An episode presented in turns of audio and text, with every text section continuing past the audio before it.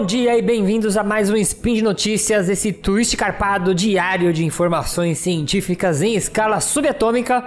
E esta voz é o seu professor Yuri Motoyama, e hoje no dia 3 Irisian do calendário Decatrian, e dia 16 de agosto deste mês que não tem fim, nós vamos falar sobre educação física e as ciências do movimento.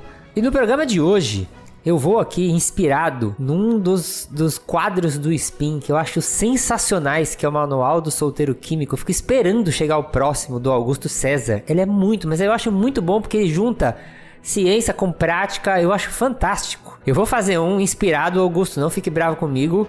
Eu vou fazer aqui um quadro aqui de dicas, só que voltadas para treinamento e vou chamar ele de Manual do Sedentário Cínico. Então, vinheta e vambora!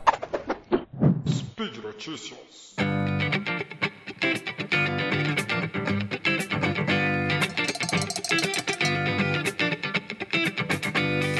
Então, neste Manual do Sedentário Cínico número 1, que é para você que fica aí tirando selfie no espelho da academia, mas só fica dando desculpa que não dá para treinar. Eu vou deixar aqui seis dicas de treino. E sempre que a gente fala de dicas de treino é meio esquisito, né? Você que é da área fala, ih, já vai o Yuri dar dica. Mas você vê que são coisas bem simples que eu acho que vale a pena pra gente refletir pelo menos. Primeiro, deixe para fazer o seu alongamento após as atividades. Por que, que eu tô falando isso? Você vai correr, você vai fazer musculação, você vai praticar algum esporte não tem por que você alongar antes. Alongamento é aquilo que a gente faz, de ficar esticando o corpo, né?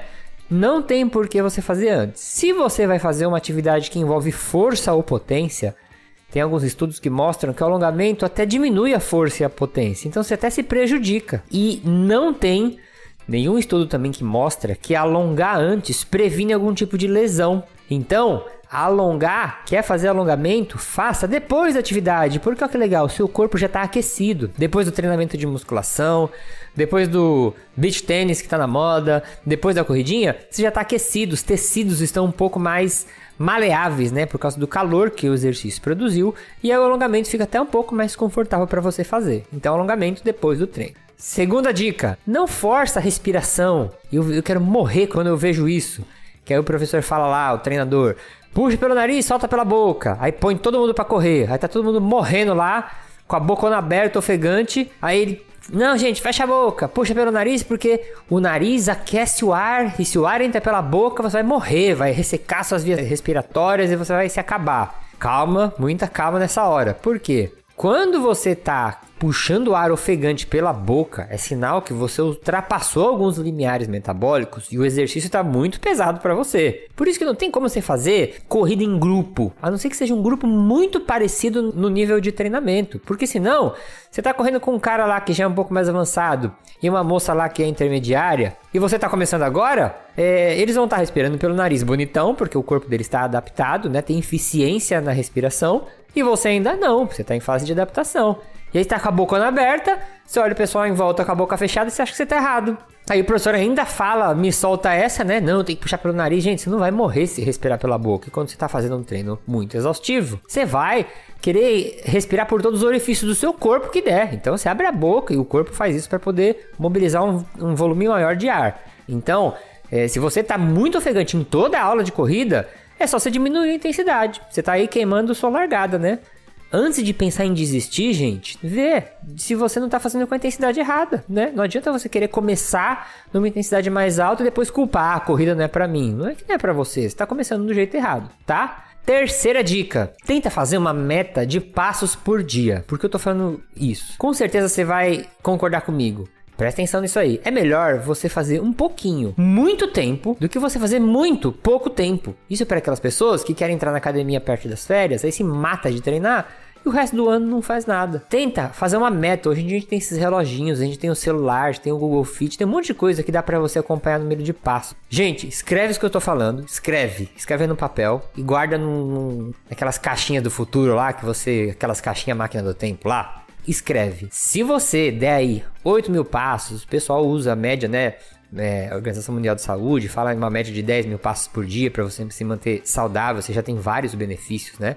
Mas põe aí 8 mil passos por dia Gente, daqui um ano, dois anos, dez anos, esses 8 mil passos por dia vão fazer uma diferença enorme na sua saúde. Na verdade, você não vai nem saber, né? Porque a diferença já vai estar tá feita, né?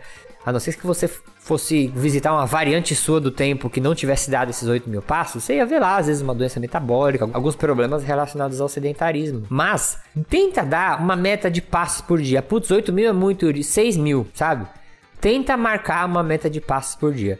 Ah, Yuri, e se eu fico sentado trabalhando a semana inteira? Eu dou mil passos por dia durante a semana. Mil é pouquíssimo, gente. Mil passos. Esses dias eu tava com meu avô internado no hospital.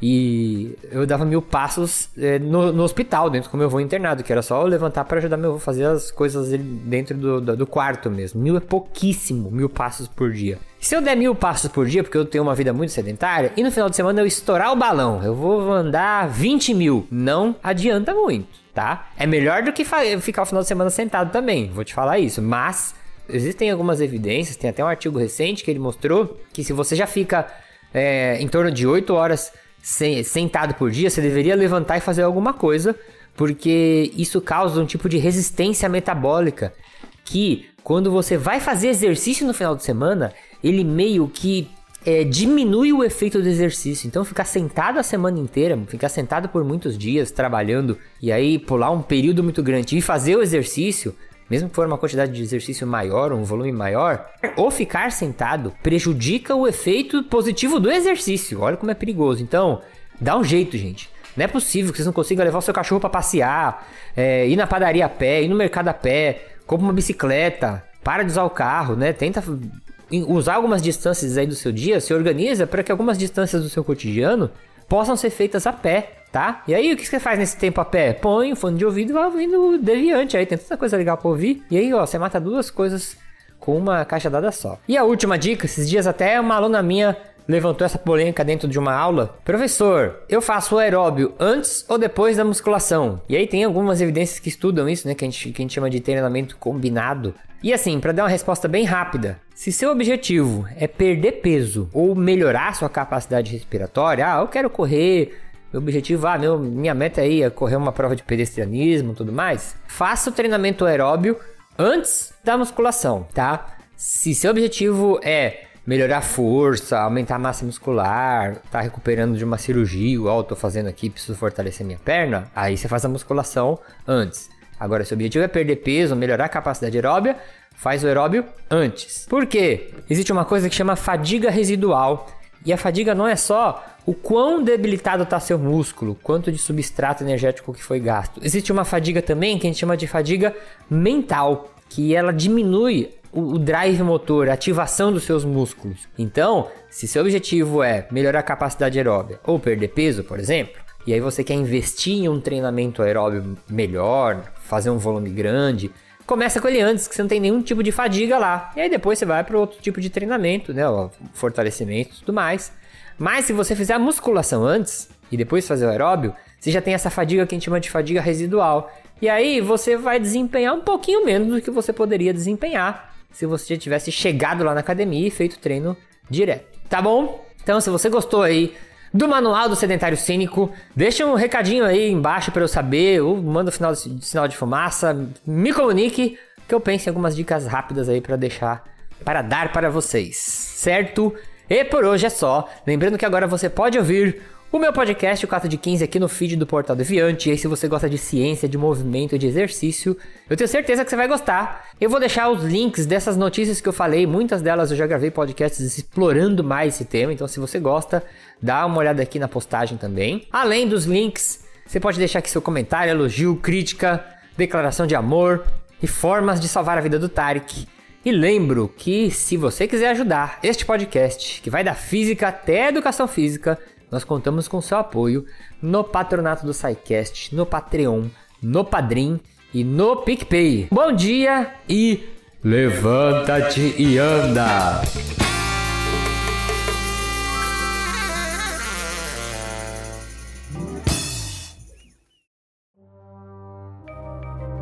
Este programa foi produzido por Mentes Deviantes. deviante.com.br